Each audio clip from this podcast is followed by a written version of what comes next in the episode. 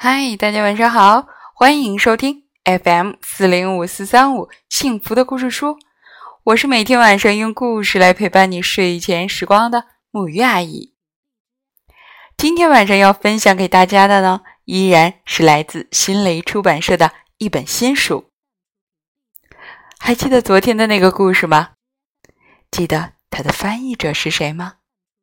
对了，就是我们的彭毅老师。在中国儿童文学的圈里啊，有一个不成文的约定：如果哪本书是彭毅老师翻译或者是参与著作的，那这本书啊一定错不了。今天的这个作者，更是中国儿童文学史上不得不记录的一位非常有名的老师，那就是金波老师。来听听今天的故事吧。一只蓝鸟和一棵树，作者金波，赵光宇会。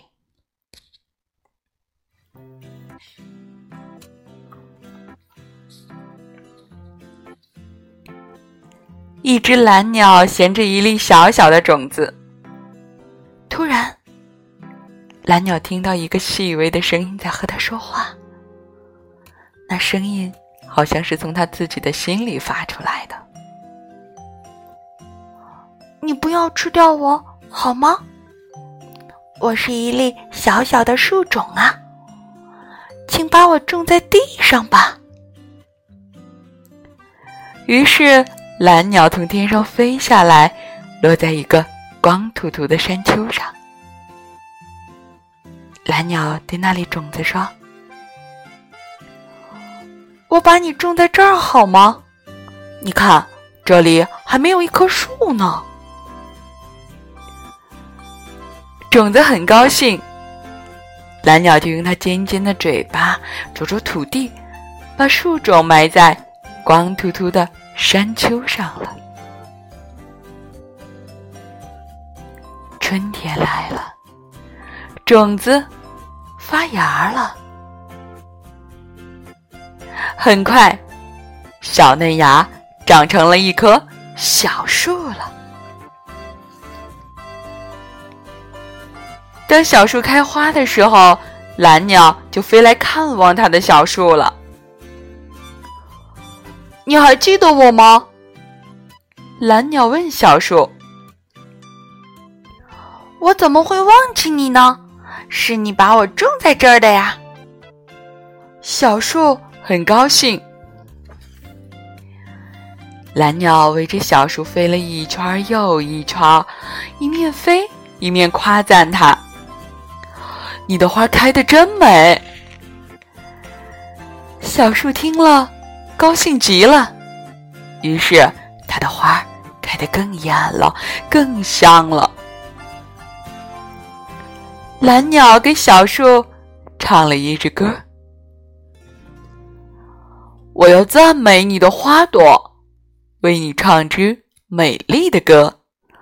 花朵开放就是生命，生命给人带来快乐。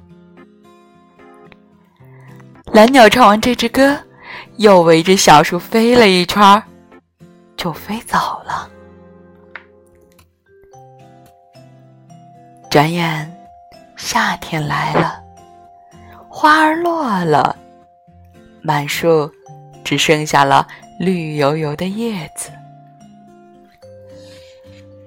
那只蓝鸟又飞来看望它的树了，这回是小树先说话了，它的声音有些悲哀：“你看，我的花都谢了，你还爱我吗？”蓝鸟围着小树飞了一圈又一圈，一面飞一面夸赞它：“你的叶子也很美啊！”小树听了，高兴极了，它用碧绿的叶子拥抱着它的蓝鸟。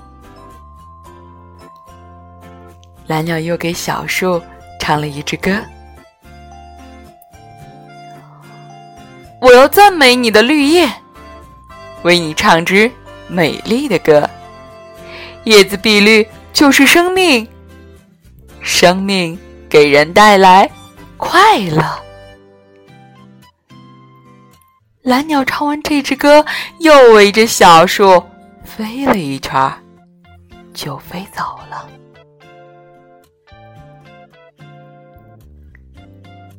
很快，秋天来了，寒冷的风阵阵袭来，一片片叶子随风飘落。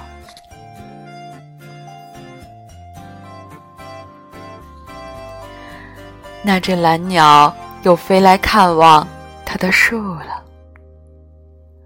还没等蓝鸟说话，小树就呜呜的哭了。它一面哭一面说：“你看，我连一片叶子都没有了，你你还爱我吗？”蓝鸟围着小树飞了一圈又一圈，最后跳上枝头，亲切的对小树说。难道我只爱你的花、你的叶子吗？我是爱着你的生命啊！那天，迎着寒冷的秋风，蓝鸟又给小树唱了一支歌。我要赞美你的生命，为你唱支美丽的歌。生命能够战胜严寒，还会长出绿叶、花朵。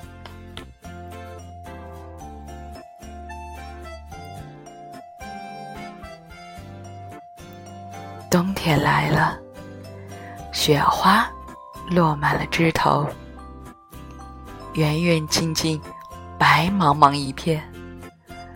许多鸟儿都飞到南方去了。小树知道，在这寒冷的冬天，蓝鸟是不会再来了。它一定也飞往了温暖的南方了。但是，当雪越下越大的时候，那只蓝鸟又飞来看望它的树了。蓝鸟。全身披满了雪花，它瑟瑟的抖着。它落在枝头，嘴里衔着一根枯草。它把枯草夹在枝头上。小树，我在你这里筑一个巢，好吗？小树什么话也说不出来。竟高兴的哭了起来。从那天开始，晴朗的天气，蓝鸟都飞来飞去，衔回树枝，衔回草叶，衔回羽毛，来筑它的巢。下雪的日子。蓝鸟也飞来飞去，衔回树枝，衔回草叶，衔回羽毛，继续筑它的巢。在寒冷的冬天，小树也能天天听见蓝鸟为它唱歌。蓝鸟。没有走，春天也没有走。